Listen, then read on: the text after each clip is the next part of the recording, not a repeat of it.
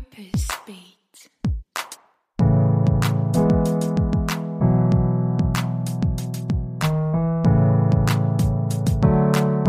Hallo, mein Name ist Lisa Kögler. Ich bin Purpose Coach und Managing Partner bei Momentor, einer Coaching- und Mentoring-Plattform für berufliche Weiterentwicklung.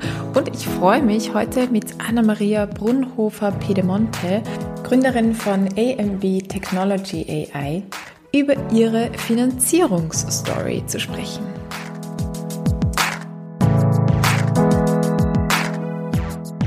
Vielleicht hast du ja eine Gründungsidee und möchtest gerne starten und gründen oder du steckst mitten in deiner Gründung, dann kommt bei dir sicher auch die Frage nach dem lieben Geld auf.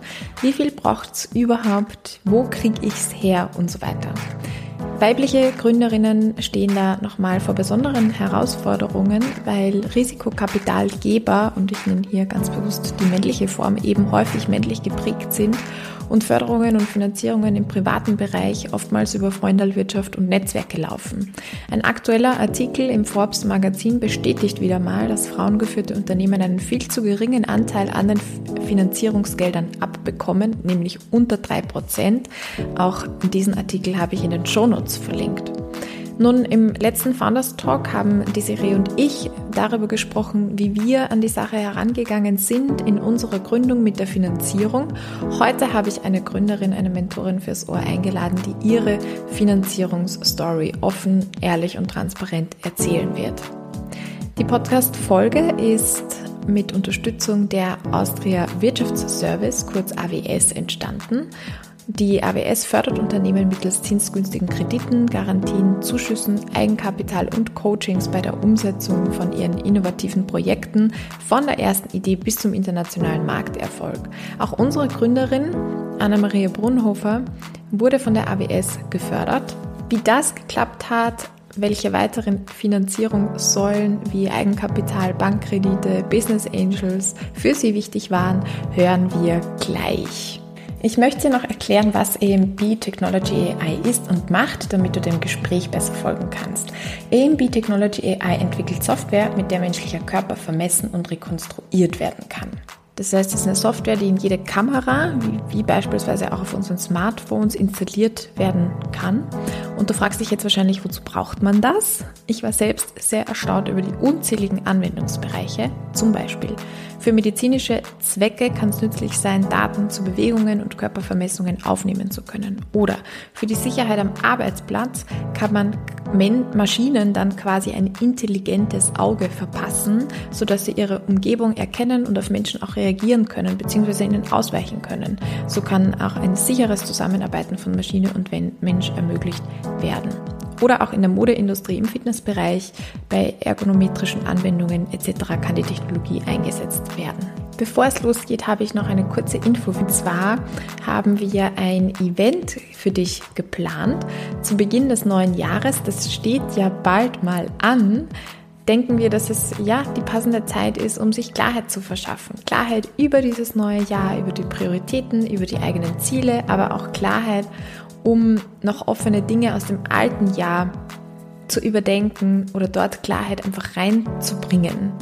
Deswegen haben wir einen Abend gestaltet oder werden einen Abend gestalten, wo wir uns mit einem Worksheet, mit ganz verschiedenen Techniken äh, einen Moment von solcher Klarheit kreieren werden, sodass der Kopf frei ist und wir uns unseren Prios und Zielen widmen können. Wir laden dich da herzlich ein. Das findet am 20. Januar online statt, also für alle zugänglich. Und alle Infos findest du auf unserer Webpage und auch in den Shownotes, wo ich das Event verlinkt habe, unser Clarity Event. Ich würde mich sehr freuen, wenn du dabei bist und da mit uns gemeinsam das neue Jahr sozusagen so richtig begrüßt. Jetzt geht's los mit der Finanzierungsstory mit Anna-Maria und wie sie es geschafft hat, von der ersten Idee ein erfolgreiches Unternehmen aufzubauen. Viel Spaß!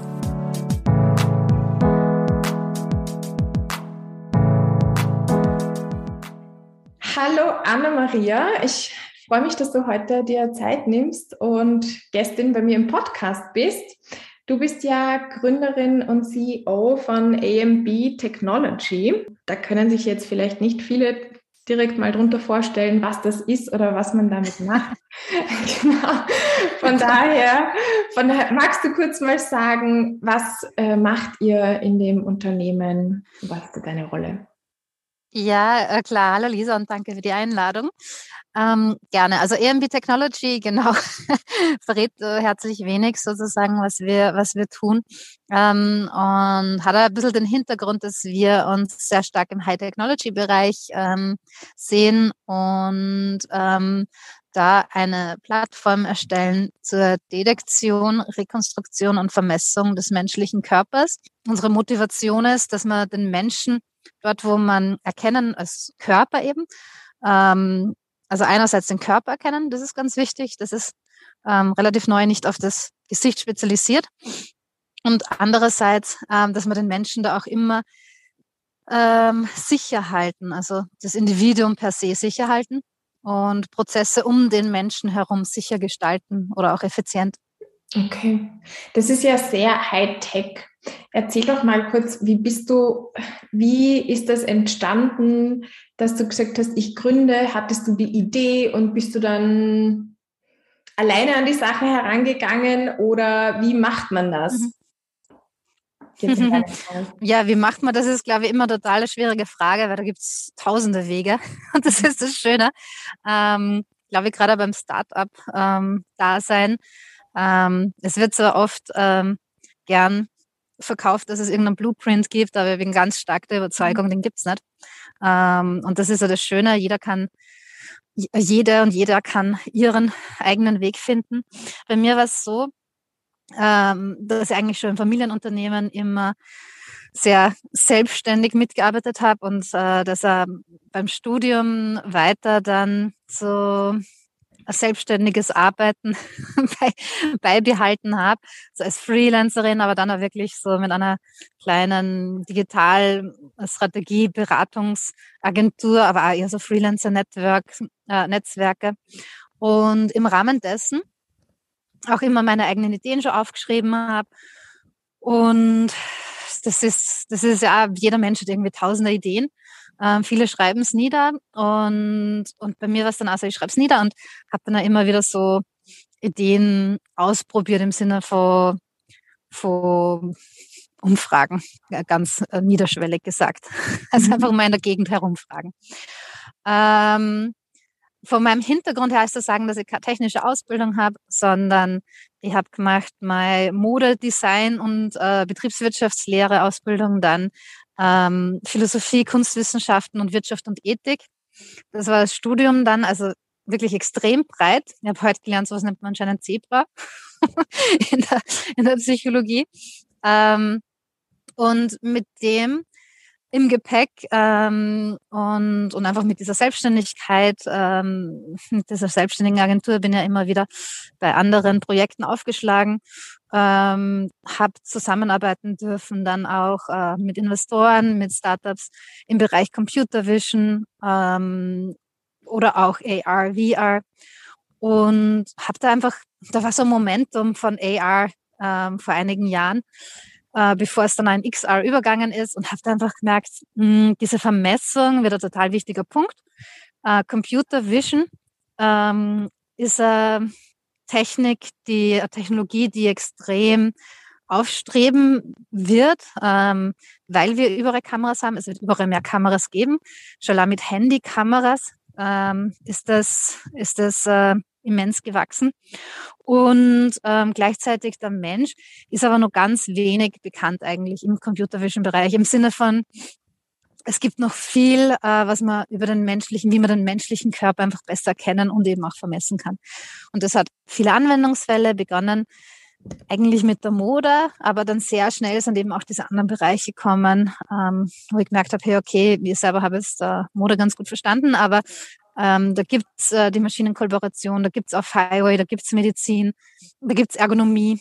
Ähm, genau. Mhm. Und so ist in die Gründung gegangen eigentlich, nachdem aus meinem Ideenkatalog mit hunderten Ideen ähm, diese Idee auch ähm, von, von Industrieleuten, von, von Freunden, aber einfach Familie, Freunde.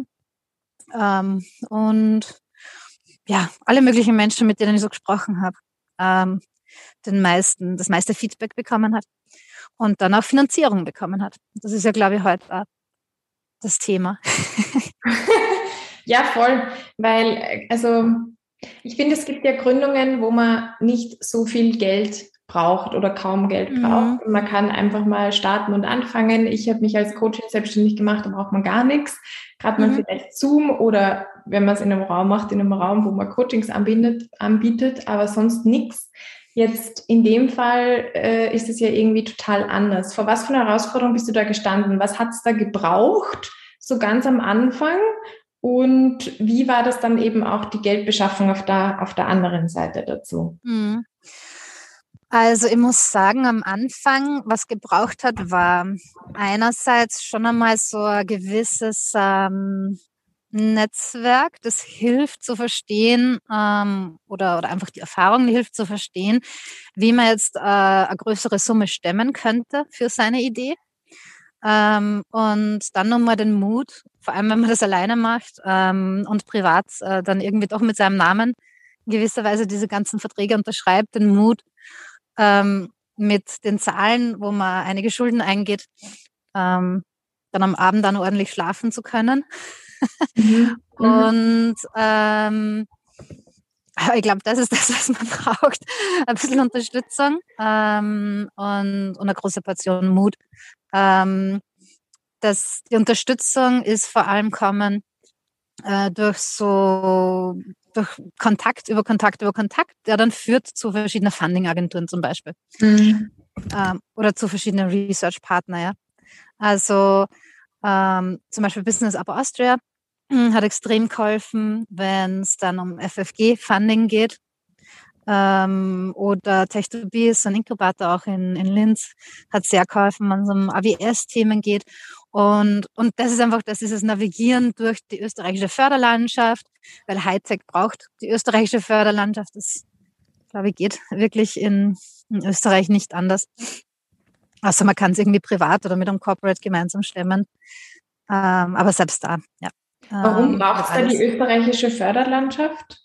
Weil das Summen sind, ähm, eh bei uns geht über die Million drüber, ja. Also ich meine, das mhm. sind Summen, die die gibt da erstens, also dass man das einfach so aus der Tasche zahlen kann, wird schwierig, glaube ich, in den meisten Fällen. So ja. wie du sagst, mal selber durchstarten. Ähm, vor allem auch die, die es könnten, machen sie auch nicht, so ist es auch nicht. Auf der anderen Seite ist es ein großes Risikokapital, ein extremes ähm, Wagnis- und Risikokapital, das jetzt auch kein Fonds, kein VC eingehen würde weil die ihre Richtlinien haben. Was bedeutet VC? Kannst du das noch kurz erklären? Genau, also die Venture Capital äh, Finanzierungen, sowas wie in Österreich zum Beispiel, sagen wir mal Speed Invest, äh, die ja doch vermutlich die größten sind, gibt aber noch einige mehr natürlich, die Fonds aufsetzen, Fondsstrukturen zur Finanzierung von Startups. Und VCs aber sind wirklich immer ein Thema, ja, meistens, wenn man jetzt schon, wenn man entweder Serial Entrepreneur ist, also schon wirklich ein paar Sachen mal gemacht hat und mit einer Idee hingeht und sagt, okay, ich werde das auch noch machen und dann vertrauen sie schon drauf, dass du das machst. ähm, oder wenn du einfach die ersten Kunden hast und zeigen kannst, wie das Ganze noch weiter wachsen wird, mhm. dann bist du sozusagen Investment ready für ja. für solche ja. Venture Capitals. Und das ist äh, High Technology am Anfang vom, von der Forschung und am Anfang von der Entwicklung einfach.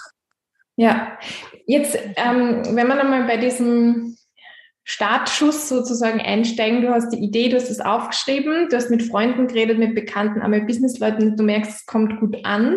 Mhm. Ähm, und dann, äh, du hast gesagt, also wir reden da schon von über einer Million Euro, die du irgendwie gebraucht hast oder dies gebraucht hat, um da loszustarten. Erstens, mhm. worin ist das Geld geflossen? Also ging es da jetzt auch darum, also nicht sich Softwaren anzuschaffen oder halt auch teure ProgrammiererInnen mit an Bord zu holen, die bezahlt werden müssen? Oder ging es mhm. auch wirklich um Gerätschaften, die man anschaffen musste? Also worin wurde das dann oder wird das genau auch investiert? Mhm. Ja, immer eine gute Frage. Ähm, am Ende des Jahres überlegt man sich immer, wo das Geld hingegangen ist. Da sind wir gerade Aber ähm, na, im Prinzip in der Planung hat man es ja schon ganz gut ähm, vorhergesehen. Und gerade bei den Förderstellen ist es ja noch so, wenn man mit der Idee startet, dass man alles relativ unter Kontrolle hat, würde ich mal sagen. Mhm. Ähm, in unserem Fall ist es so ganz klassisch Softwareentwicklung, ähm, AI-Entwicklung sind äh, die, die Personenressourcen, ja, wo das meiste ja. Geld hinfließt. Also ich habe mal am Anfang mit einem Unternehmer gesprochen, das war ganz witzig, der hat gemeint, ähm, rechne einfach pro Person 100.000 im Jahr und du bist dort. Das ist ein bisschen übertrieben teilweise, gerade wenn man am Anfang mit Juniors arbeitet und nicht überredet, die, die großen Koryphäen einstellt, die Seniors, die ja nachher kommen. Aber trotzdem, was mit dem 100.000 pro Person äh, ganz gut gerechnet ist im Jahr, ist halt auch die ganzen ähm, rundherum Kosten, trotzdem, die man hat, sei, sei es jetzt Infrastruktur, sei es jetzt Büro ja. und alles mögliche. Also so, das wäre auch ein, das wäre, glaube ich, auch so ein Tipp am Anfang bei den ersten Finanzplanungen, gerade wenn es in Personalkosten geht und so. Mm, ich tendiere dann zum Beispiel auch dazu, dass ich entweder so extrem überkompliziert mache oder gar nicht. so, was könnte jetzt äh, jede Person, die ich einstelle, an zusätzlichen Infrastrukturkosten und so weiter und so fort mitbringen?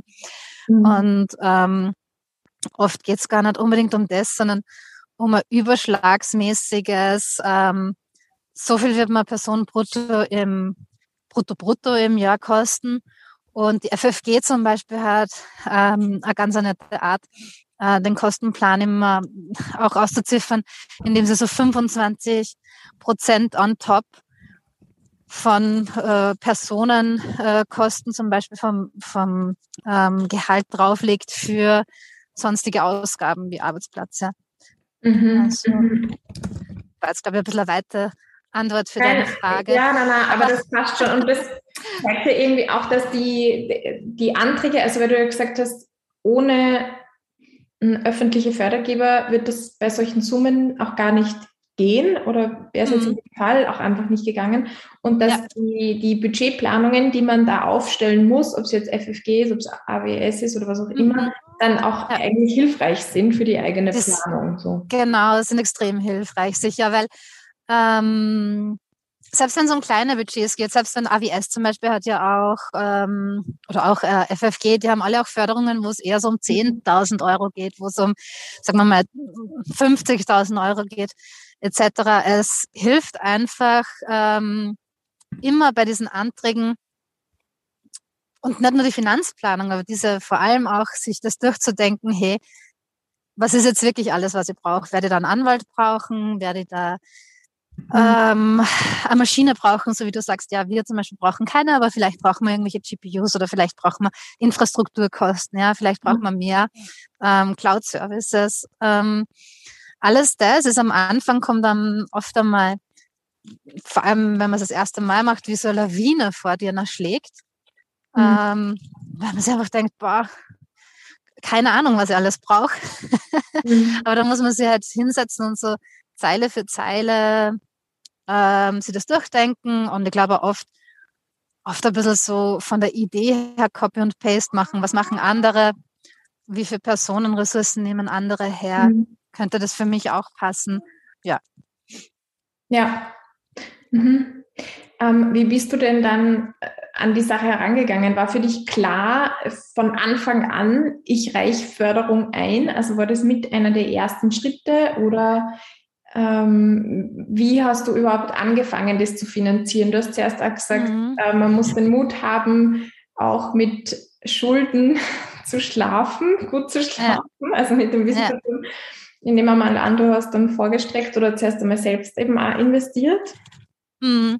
Das erste, ja. Mhm. Ich meine, das erste Investment ist eh ganz klassisch, irgendwie mal so monatelanges äh, bis jahrelanges um und umlaufen mit einer Idee und die irgendwie Stück für Stück das Puzzleteil zusammenlegen mhm. und sich dabei nichts auszahlen. Das ist einmal so das erste Investment, das mhm. sowieso mhm. alle Gründerinnen machen, würde ich sagen.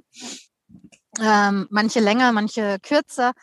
Ähm, was dann kommen ist, ist aber durch das Netzwerk eben, durch so ähm, Personen wie, wie bei Business Up Austria, unser Berater zum Beispiel, der Roland.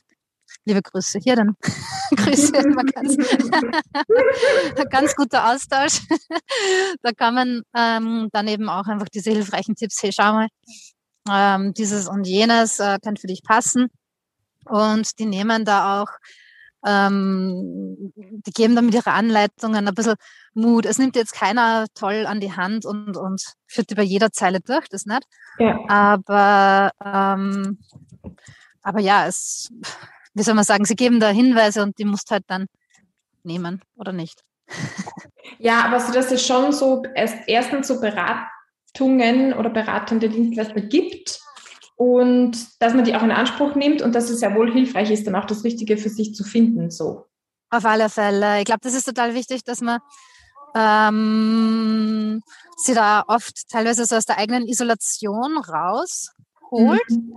Ja. Ähm, und auch, selbst wenn man irgendwie die Frage noch nicht weiß, also die Antwort schon gar nicht, aber mhm. selbst wenn man die Frage nicht weiß, dass man einfach mit Leuten spricht. Und das fällt manchen vielleicht leichter, manchen schwerer, aber das ist so ein ganz wichtiger Schritt, weil nur so können dann Berater helfen. Und ich meine, am Anfang, das, das Witzigste war Freunde, ach, Familie überall. Ich meine, man braucht jetzt nicht glauben, dass man dann nur Zustimmung kriegt. Ne? Mhm. Das, äh, das geht so schon in die Richtung, geh und so ein FFG-Antrag, das kriegt er sowieso nie wer. Und das ist so viel mhm. Arbeit und gell, machst das wirklich und alleine, das ist ja sowieso nur das Nächste. Mhm. Und, und ja, ähm, ist doch sinnlose Zeit.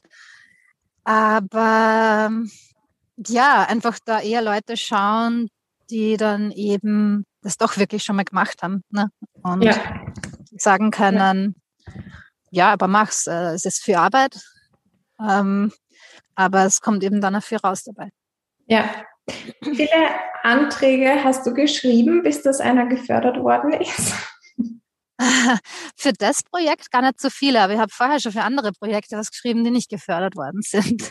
Aber für dieses Projekt ist tatsächlich, also die Idee ist sehr gut angekommen, die Leute sind drauf aufgesprungen, Research-Partner sind eingestiegen und FFG hat aber im ersten Antrag eigentlich geklappt und genauso AWS Pre-Seed. Aber trotzdem nur mal halt mit Hilfe, ne? Also mhm. mit Hilfe von Research-Partnern, mit Hilfe von von den äh, Beratungsagenturen, ähm, von den offiziellen, muss ich dazu sagen. Also wir haben jetzt noch mhm. nie Private genutzt, da hat es noch nie wirklich geklappt, aber wirklich sowas wie, wie Business Upper Austria, ich weiß jetzt nicht, es gibt sicher in anderen Bundesländern äh, Äquivalente.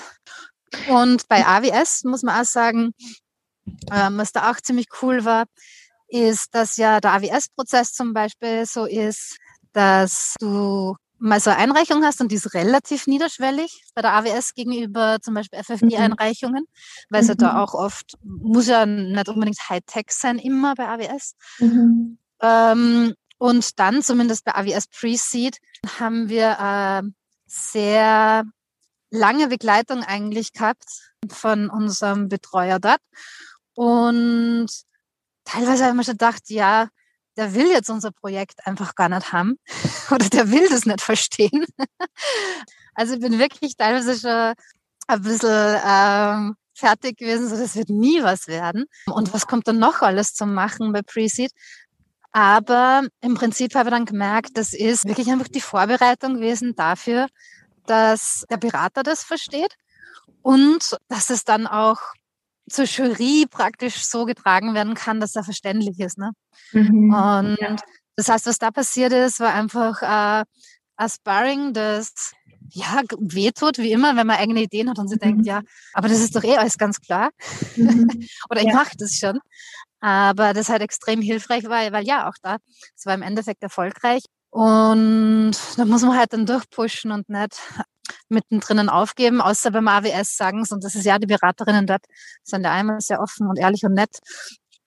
Sie sagen dann, ja, okay, wer sie da kann, und sagen, okay, ist da eher keine, keine Möglichkeit, dass das was wird, dann wird mhm. das auch oft so sein. Genau. Also, was ja auch hilfreich ist, wenn man dann nicht nur unnötige Ressourcen investieren. Genau, genau, richtig. Ja. Oder halt sich woanders umschaut um Funding. Ne? Ja, ja. Ähm, also für uns hat es sehr gut gepasst. AWS Freezer zum Beispiel ist ja eher High Technology. Ja. Und, und da war sicher auch ein großer Teil diese Beratungsfunktion vom AWS selber. Bei der FFG ja. hat man so nochmal externe Beratungsstellen wie eben Business Austria. Mhm, mhm.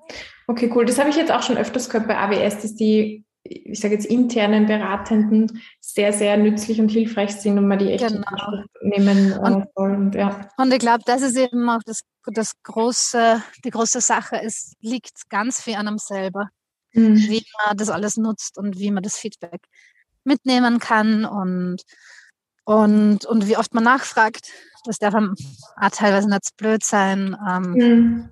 und, und, und wie man, ja, wie man sich die Hilfen sucht, halt einfach auch, ja. Wie lange hat es bei dir gedauert von der, sag mal, an, vom Anfang des Antrags der, ähm, mhm. der Antragstellung, bis dass du dann wirklich die Zusage bekommen hast? Mhm.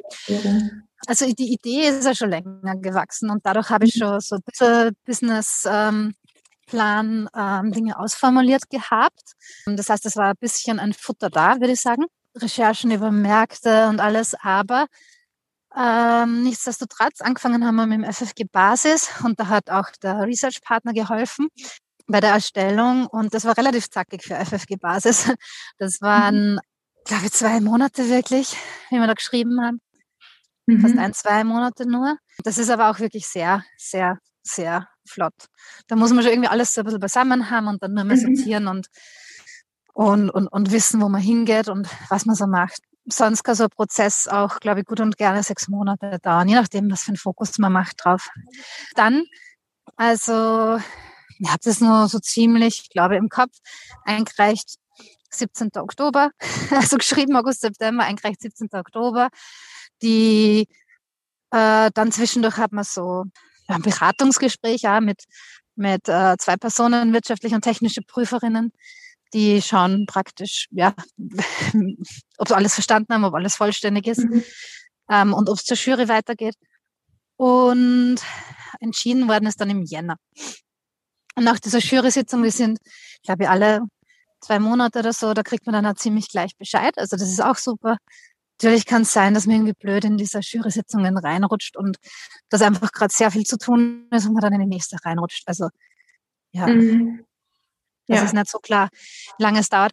Und bei AWS Preset war es so, wir haben eingereicht und da kann man ja auch ähm, die Projektlaufzeit schon ab der Einreichung mh, hm, planen. Also das ist sehr gut. Du kannst zum Beispiel sagen, ich reiche heute ein und ab heute verrechne ich alle Kosten.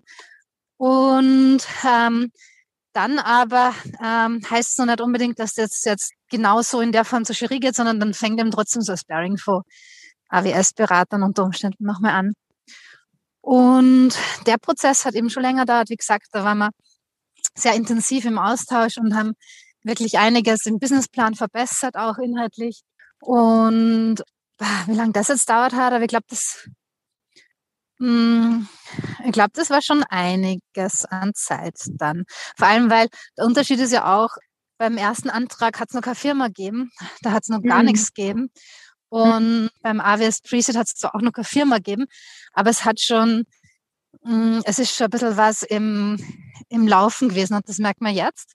Mit der, mhm. weiteren, mit der weiteren Antragstellung zum Beispiel, so also wie AWS Seed wäre jetzt das nächstes, das geht einfach oft nicht so nebenbei, aber gleichzeitig hast du eine laufende Firma mit zehn Leuten mhm. und ähm, hast du dann immer die Zeit wie vorher, den Luxus, dass du die zwei Monate mal einfach nur hinsetzt und das runterschreibst. Ja, ja. Siehst genau. das ist eigentlich ein ganz guter Tipp, dass man schon recht früh anfangen kann. Also bevor man eine Firma gründet und so eben wirklich. Unbedingt sogar. Ja. Mhm. Unbedingt. Sowas wie, also FFG Basis ähm, brauchst du keine Firma. Erst bei Zuerkennung ähm, des Geldes musst du irgendwie gründen. Und ja. bei AWS Preseed, ganz wichtig, ähm, darfst du noch gar nicht gegründet haben. Ja. Ah ja, ja gut, deswegen auch Pre-Seed. Mhm. Genau. Und das Pre-Seed ist schon was Tolles, ähm, weil da halt wirklich nur dieses Ideenstadium auch gefördert wird. Ja. Du musst das nicht vorweisen, dass du schon laufend Zahlungen hast, dass laufend Kunden dir die Bude einrennen, sondern du kannst damit sagen, hey, ihr habt eine Idee, ihr habt Attraction, es gibt die und die Firma, die zustimmt, dass das super wäre. Und jetzt, ja, jetzt müssen wir das erstellen. Ja, Welcher Moment war für dich am schwierigsten auf deiner Reise von Anfang, ähm, ganz von Anfang bis jetzt im Punkto oder zum Thema Finanzierung? Ah, am schwierigsten ist immer das, wo man gerade drinnen ist. das ist eine sehr gute also, Antwort. genau. Am schwierigsten am Anfang war generell das Funding zu kriegen. Dann war am schwierigsten bestimmt äh, die Team, äh, vor allem auch die Co-Founders, die richtigen zu finden und auf die Reise mit mitzunehmen. Dann das nächste Schwierigste ist, dass man die Kunden gewinnt und das nächste Schwierigste ist, dass man die Business Angels und dann die VCs hat. und dann die also, immer das, wo man gerade drinnen Immer das, wo man gerade, das, ich fand das jetzt auch spannend in deiner chronologischen Folge der Entwicklung, weil das eigentlich auch anfängt, jetzt wieder bezogen auf Finanzierung, am Anfang mit ähm, Förderungen, öffentliche Gelder und dann erst vom späteren Zeitpunkt Business Angels und VC, oder? Mhm, genau, ja. Genau.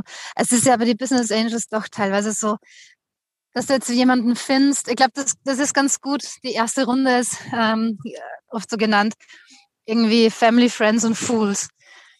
ähm, also, dass jetzt ein Business Angel zu dir kommt und du gehst hin mit einer Idee und nichts anderem als wie eine Idee und vielleicht ein nettes Papier und, und dann sagst du, so, und jetzt hätte ich mal gern, damit ich das mache, ordentlich Kohle wenn du jetzt diesen Business Angel nicht schon vorher kennst und nicht schon, wie gesagt, vorher was gegründet hast, das mhm. macht einen riesen Unterschied aus, dann wird es sehr schwer, dass dieser Business Angel ohne irgendwas am Tisch dir was überweist. Also genau, von daher, das Grant Money in Österreich, wir sind da so, wir sind da in so einer glücklichen Situation, dass es das gibt und mhm. dass du keine Anteile hergeben musst.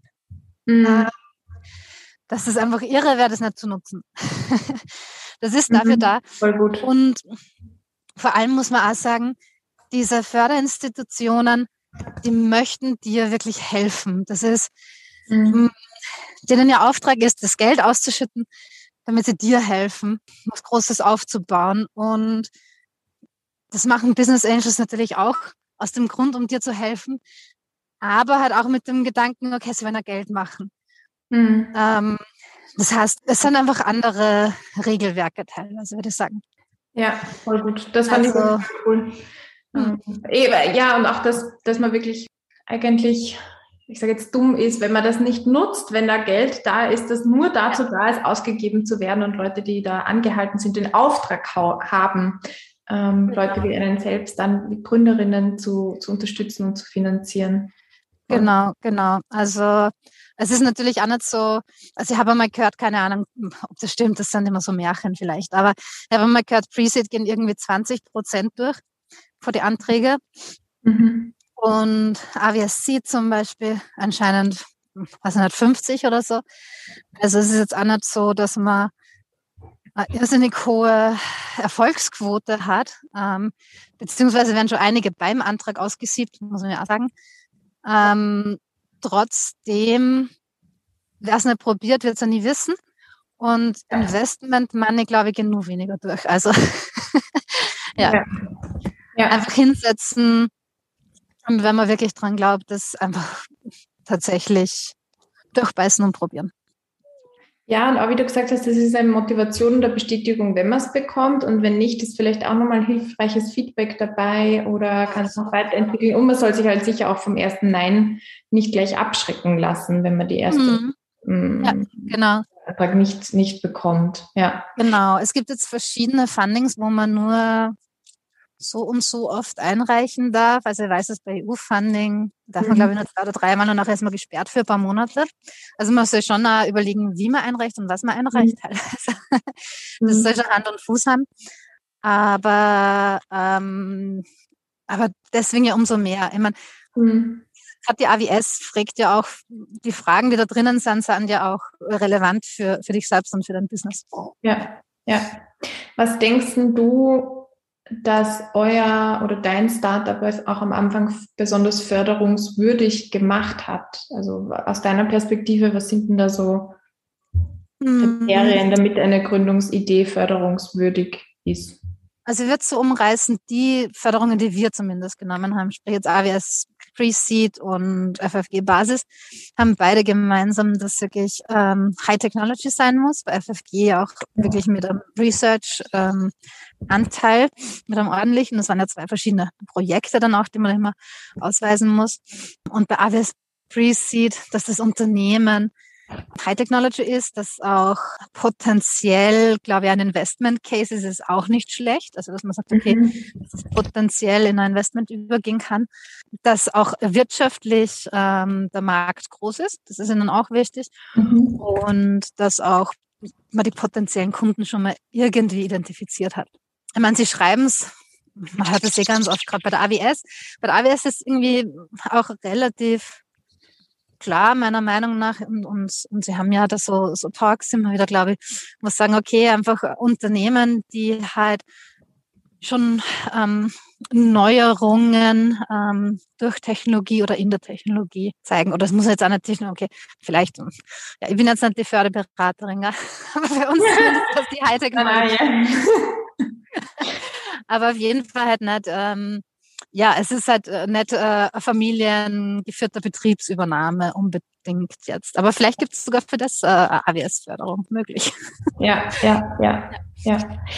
Ist bei euch eigentlich IP, also Intellectual Property, dass man das geistige Eigentum schützt, weil ihr entwickelt ja eigentlich mhm. was? Ist das ja. auch ein Thema? Ja, ist auch ein Thema und wird übrigens auch von der AWS gefördert. IP-Austausch. IP ähm, genau, also ist auch ein Thema, klar. Ähm, ist ein wichtiges Thema. Im Softwarebereich ist immer ans das, ja, was immer heiß diskutiert wird, wie schützt man die IP? Ah, es gibt jetzt sogar so Firmen wie Tesla, wo sagen, sie bauen gar nicht mehr auf Patente auf, sondern ihre IP-Strategie ist nur schnell zu sein und alles ähm, in Open Innovation zu legen weil wenn es für andere besser macht, soll er doch. Ja, aber das alles ist, ist, ist Teil einer IP-Strategie. Patente ja, Patente nein. Wie tauscht man sie aus? Äh, was mhm. kann man vielleicht Open Source machen? Was kann man in einer Open Innovation überführen? Ähm, ich, ich könnte mir vorstellen, dass das ja dann auch wieder interessant ist für Business Angels, für äh, Venture Capital, dass man sagt, wir haben wir haben ein Patent oder so, könnte das auch wieder nützlich dann sein in der Argumentation oder auch bei Förderanträgen, wenn man sagt, wir haben ein Patent auf irgendwas. Also ja, also bei Förderanträgen äh, ist auch schon nützlich, wenn man sagt, okay, wir wollen ein Patent identifizieren aus dem, was wir machen. Ah ja. Mhm. Genau, äh, wenn du sagst, du hast schon ein Patent, auf das du aufbaust, sicher ist das äh, nochmal schlagender. Was man, glaube ich, immer ganz vorsichtig sein muss mit Patente, dann im Endeffekt ähm, es gibt Investoren, die springen drauf an. Es gibt sicher welche, die interessiert es weniger. Ähm, ich meine, da muss man auch immer seine Investorinnen identifizieren, genauso wie die richtigen Förderstellen zu identifizieren sind. Im Prinzip muss halt schon ein Patent sein, wo schon dann auch klar wird, wieso das jetzt einen Nutzen bringen soll und mhm. wie du das weiterverwenden wirst, so würde ich mal sagen. Aber wenn man das identifiziert hat und, und wenn man zeigt, wie man dieses Patent auch zu Geld machen kann, ja, dann top. Ja. Gibt es was, wo du sagst, du wärst froh, wenn du das vorab gewusst hättest? Also wo du vielleicht also Tipps an Hörerinnen, die selber mhm. gründen wollen oder gerade in der Phase stehen oder Idee haben, drinnen sind?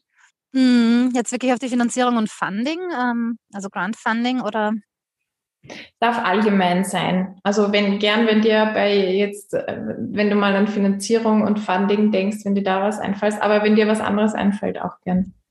Ja, ich meine, es wäre toll, wenn ihr das vorher gewusst hättet, vielleicht ein bisschen besser schon mal Strategie bezüglich der Minimumsfördergrenzen und, und Eigenkapitalquoten.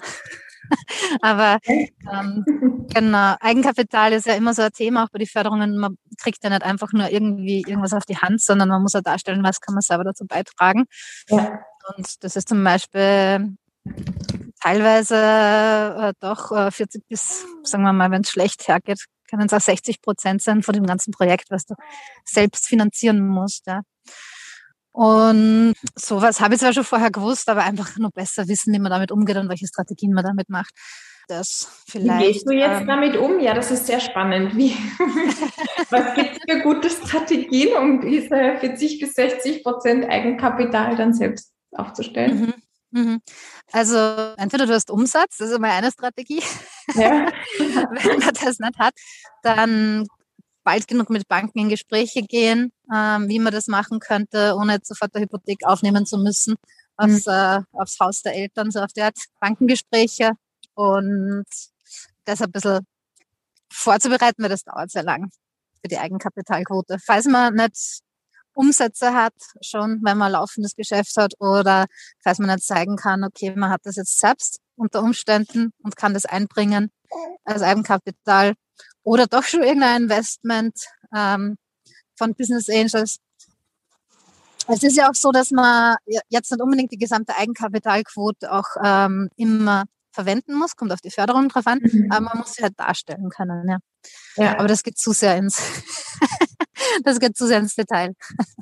Ja, okay, na, aber das ist schon mal cool. Also auf Banken, ähm, Bankengespräche ist bei dann solchen Fördersummen und damit ja dann auch hohen Summen von Eigenkapital, die man braucht, nicht wirklich umgänglich dann. Also man, ah, also man ist extrem wichtig. Vor allem, es wird ja auch nicht ähm, jede Fördersumme immer genau dann ausbezahlt, wenn du sie benötigst. Äh, du kriegst ja. das auch nicht alles vorab und ja. dann kann man loslaufen, sondern ähm, ja. das Milestones gemacht oder das wird nach ähm, Zeiten, Ausgaben etc. Gemacht.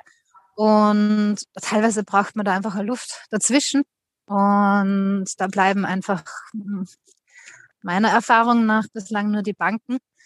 Oder mhm. eben, du hast irgendein Investment schon gehabt. Aber das ist halt oft realistischer ist es mit der Bank teilweise zu sprechen und gibt da ein bisschen mehr Luft. Ähm, aber natürlich, ich habe Gründerfreunde, ich sage jetzt Gründer, weil das sind keine Gründerinnen dabei eigentlich, aber Gründerfreunde, mhm. die sagen, ich selber würde persönlich nie ins Risiko gehen. Ja. Mhm. Ich hast halt mit einer Bank dann mhm. Meistens nimmer. Also ja. sie sagt dann schon, na, natürlich unterschreibst du persönlich. Ne? Ja. ja. ja, ist einfach ein gewisses Risiko mit dabei.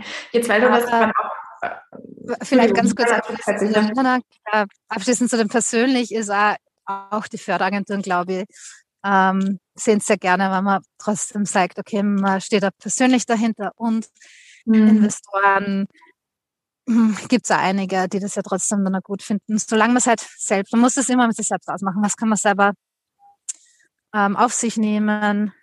Wie weit kann man es machen? Aber ja, ja. Mhm. Grenzen setzen. Mhm. Weil du jetzt auch gesagt hast, in deinem Umfeld ähm, gibt es eigentlich nur Gründer und keine GründerInnen. Hast du da Diskriminierungserfahrungen erlebt jetzt auch als weibliche äh, Gründerin, würdest du sagen? Na, was ich gemeint habe, ist, ich habe nur von Gründern gehört, dass sie nicht das eigene Risiko aufnehmen würden. Okay. ich habe hab einige Gründerinnen im Umfeld, Gott sei Dank, jetzt auch durch rar, äh, rar gesät durch ähm, einen Inkubator, wo wir zum Beispiel dabei waren. Beim Tech2B waren doch ein paar äh, wenige Gründerinnen, die ganz toll finde und mit denen ich in Kontakt bin, aber vor allem auch durch Female Founders. Ähm, wir sind von Österreich ausgehend, aber europaweit, ähm, ja, kann man sagen, so äh, Netzwerk, aber wir waren da beim Accelerator dabei, bei GrowF und da waren ganz tolle andere Female Founders dabei, aus ganz Europa verteilt. Und es ist immer schwierig, die Diskriminierungsfrage, weil ich glaube, ganz viel Diskriminierung erfährt man so, ohne dass man es erfährt.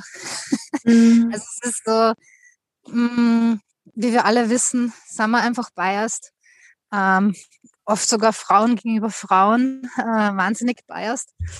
Und ähm, oft die Diskriminierung merkt man ja jetzt nicht, wird einem ja nicht ins, ins Gesicht gesagt, ähm, sondern mhm. ist halt oft unbewusst von allen Seiten. Ähm, wenn man sich Statistiken anschaut, merkt man, wie wenig Female Founders gefundet werden. Mhm. Es ist ja mhm. gerade wieder der Report rausgekommen von Atomico und ich glaube, es war, was nicht, 1, irgendwas Prozent oder so, wenn ich es richtig in mhm. Erinnerung habe. Mhm. Ähm, ich meine, das sind Zahlen, ja, kann man jetzt sagen, also ich habe auch schon Investoren gehört, die gesagt haben, Female Diskriminierung gibt es nicht, weil bei mir arbeiten ja alle Frauen. Äh, ja, kann man jetzt sehen, wie wir die Zahlen sprechen, irgendwie doch für sich. Und zum Beispiel bei den Female Founders, manche Geschichte, die ist so von andere Female Founders hörst, gerade von Gruppen, wo nur Founderinnen zum Beispiel ein Team bilden. Also wir haben ja einen Tobias dabei, einen Mann, unseren Sistora und ich. zwei Frauen, ein Mann, so. Mhm. Aber vor einem Team, wo nur Frauen sind, hat man zum Beispiel einmal gesagt, ja, ein Investor hat zu ihnen gesagt, ja, das hat jetzt aber schon eher an männlichen, wird sie nicht einen männlichen CTO suchen. Und, und sie ist halt, sie ist halt der CTO, ne? Und mhm. die Founderin. Und sie ist halt auch dort gesessen. Mhm. Also das ist halt dann schon direkte Diskriminierung. Mhm. Ähm, aber ich glaube, sowas ist selten im Sinne von, man kriegt es halt selten so direkt ins Gesicht gesagt. Es ist halt oft mhm. sehr unbewusst. Mhm. Aber ja, das ist schon auch sehr deutlich. Also wenn man es schon mal so gesagt bekommt, ist es schon auch heftig, dass das passiert. Das ist ziemlich so. heftig, ja. Auf alle Fälle. Ja. ja. Ich habe noch drei, ähm, ich habe jetzt drei ganz kurze Fragen, also im kurzen mhm. Sinne von, ich würde dich auch bitten, kurz zu antworten. Ja. mein Bestes. Kurze Fragen und kurze Antworten. Ähm, und zwar die erste, was ist das Mutigste, das du je gemacht hast? Startup gründen. Mhm. Wer glaubt an dich? Ah, Familie. Was ist für dich Erfolg? Ähm, selbst definiert. Und wie definierst du selbst? Also Erfolg ist für mich wirklich was höchst individuell selbstdefiniertes. Äh, für mich persönlich ist es zu, zu erreichen in dem Moment, würde mal sagen, wo man sich befindet. Eben Next Stage, nächster Milestone. Bei mir zum Beispiel war Vereinbarkeit von Familie und Startup, ja, mit einem kleinen Sohn.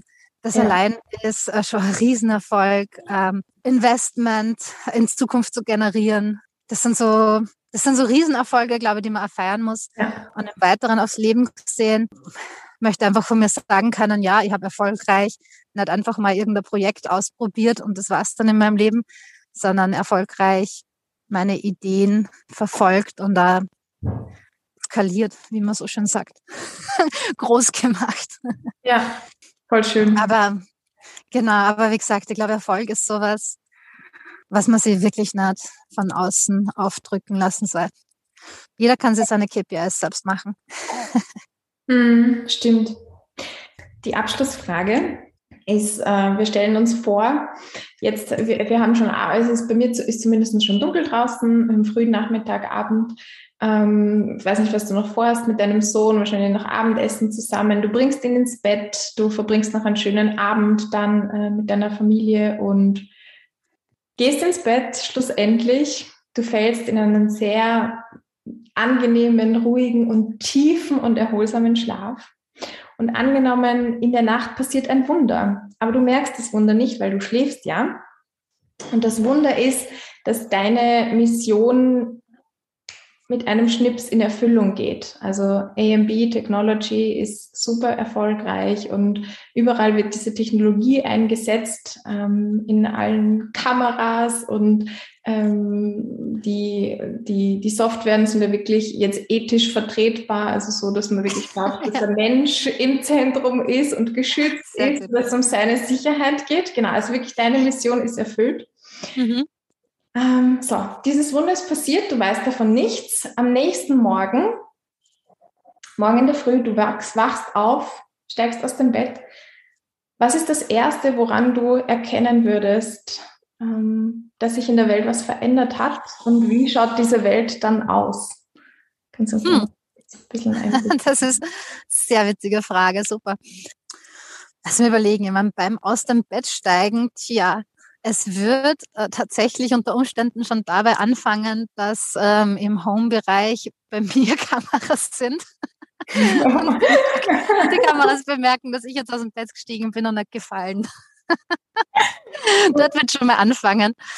Und ähm, na, aber vor allem wirklich, dass unsere Umgebung, dass meine Umgebung auf mich reagiert. Ist eine super catchy Frage, weil im Prinzip ist wirklich immer das, okay, am besten erzählt man die Story so, wie schaut die Welt ohne euch aus und wie mit euch. Bei uns, bei uns, bei uns müsst ihr halt jetzt nur irgendwas machen, sowas wie in die Industriehalle fahren oder, oder bei, bei, bei einem Bagger vorbeigehen und der überfährt mich nicht. Ja, und du kannst dir sicher sein, oder? Auch genau, ich kann mir sehr sicher sein. Ich kann mir sehr sicher sein und ich kann mir sicher sein, dass die Technologie auf mich reagiert und nicht irgendwas in dem Sinne macht, dass mir jetzt äh, als Minderheit erkennt und ich irgendwelche mhm. Strafpunkte bekomme. Also das ist schon mal auf jeden Fall gegeben. Mhm. Cool, sehr cool. Ich danke dir. Ich danke dir auch, dass du diesen Mut aufgebracht hast, das Risiko auf dich genommen hast, äh, um den Weg zu gehen und um deinen Beitrag zu leisten, dass wir irgendwann in so einer Welt leben werden ähm, und dass du da ja auch vorbildhaft vorangehst und deine Zeit investierst, deine Leidenschaft investierst. Und ja, dafür möchte ich dir Danke sagen. Sehr großartig. Oh, Lisa, das ist ja nett. Das sage ich danke. ja, gerne. Schön, gerne. Hey, danke auch fürs offene Teilen von allem. Wirklich sehr, sehr ehrlich, sehr offen. Ich hoffe, dass viele hören und wirklich auch ermutigt sind, dann den Schritt zu gehen, auch Risiken einzugehen. Also, wie du gesagt hast, das erfordert es halt auch mhm. manchmal, aber ähm, es kann auch was super Großes und Schönes daraus entstehen. Und ja, also danke fürs Ehrlichsein und dabei sein. Ja, gerne. Vielleicht ein kleiner Tipp nur für die Risiken. Ähm, also ich bin so ein versteckter, hinter Optimismus versteckte Pessimistin.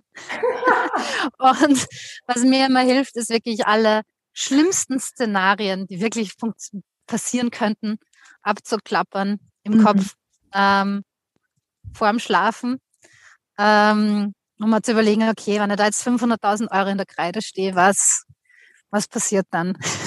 Mhm. mhm. und einfach Antworten dafür zu haben. Und die mhm. Antworten sind meistens, dann ist ja nicht so schlimm. Und ja. Mhm. Dann Danke. Ja, das Risiko einfach mehr Antwort zu haben und dann. Ein, ein total wertvoller Tipp, sich auch den Worst Case durchzudenken. Voll. Ja. ja. Genau.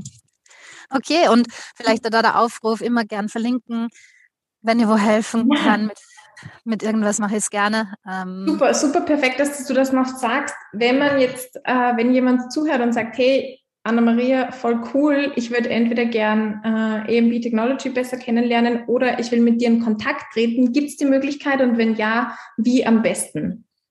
Äh, total gern über Facebook oder LinkedIn Messenger. Das ist das ja. Einfachste.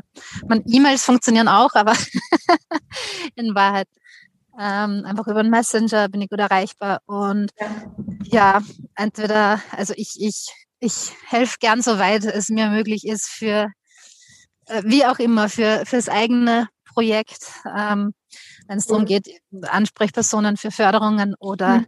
also kurze Vermittlung. Wie gesagt, Förderberaterin bin ja keiner. Ja, oder, fertige Karriere. auf, aufgemacht. Oder total gerne natürlich. Wir suchen immer noch viele Female Talent, Female Investorinnen. Mhm. Ähm, alles das für AMB Technology. Cool. Wir werden in den Show-Links äh, Facebook dazugeben, wir werden LinkedIn dazugeben, wir werden auch mhm. auf eure Webpage verlinken, dass man euch wirklich gut mhm. finden kann. Und Super. ja, dann wünsche ich einen schönen Abend. Danke, dir auch.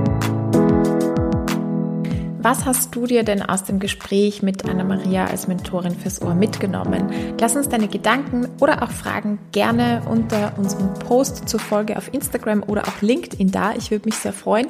Wie immer freue ich mich auch sehr über ein Like oder eine Rezension oder ein Abo auf äh, dem Kanal von deinem liebsten Podcast-Anbieter. Ich habe mir äh, als Gründerin jetzt von dem Gespräch auf jeden Fall mitgenommen, dass es wichtig und richtig ist, Förderungen zu nutzen. Wir sind auch gerade dran, ähm, wo einzureichen und es zahlt sich wirklich aus, sich diese Zeit zu nehmen. Es gibt Unterstützungsmöglichkeiten dazu und man sollte das für sich wirklich in Anspruch nehmen. So, das ist mein absolutes Takeaway. Falls du selbst ein Startup oder eine Gründungsidee hast oder dir denkst, vielleicht bekomme ich dafür auch eine Förderung, dann schau doch mal auf die Webpage der AWS. Es werden sowohl Gründungsideen im Pre-Seed-Programm als auch das Unternehmenswachstum im Seed-Programm unterstützt. Und vielleicht ist für dich auch interessant, eine innovative Idee, Stichwort geistiges Eigentum, zu sichern. Auch dafür kannst du eine Förderung beantragen, wie zum Beispiel im Green IP-Programm der AWS. Alle Links haben wir dazu auch in die Shownotes reingepackt. Ja, ich wünsche dir frohe Feiertage mit deinen Liebsten oder ganz lieben Menschen auf jeden Fall. Frohe Weihnachten, wenn du es denn feierst und einen wunderbaren Rutsch ins neue Jahr 2022. Ich freue mich, wenn wir uns da wieder hören, wenn wir uns wiedersehen, vielleicht sogar beim Clarity Event, wenn dich das anspricht, da mit Klarheit ins neue Jahr zu starten, dann sei auf jeden Fall dabei und bis dahin wünsche ich dir eine ganz besinnliche und schöne und erholsame und wunderbar kalte und klare Zeit. Folge deinem Beat.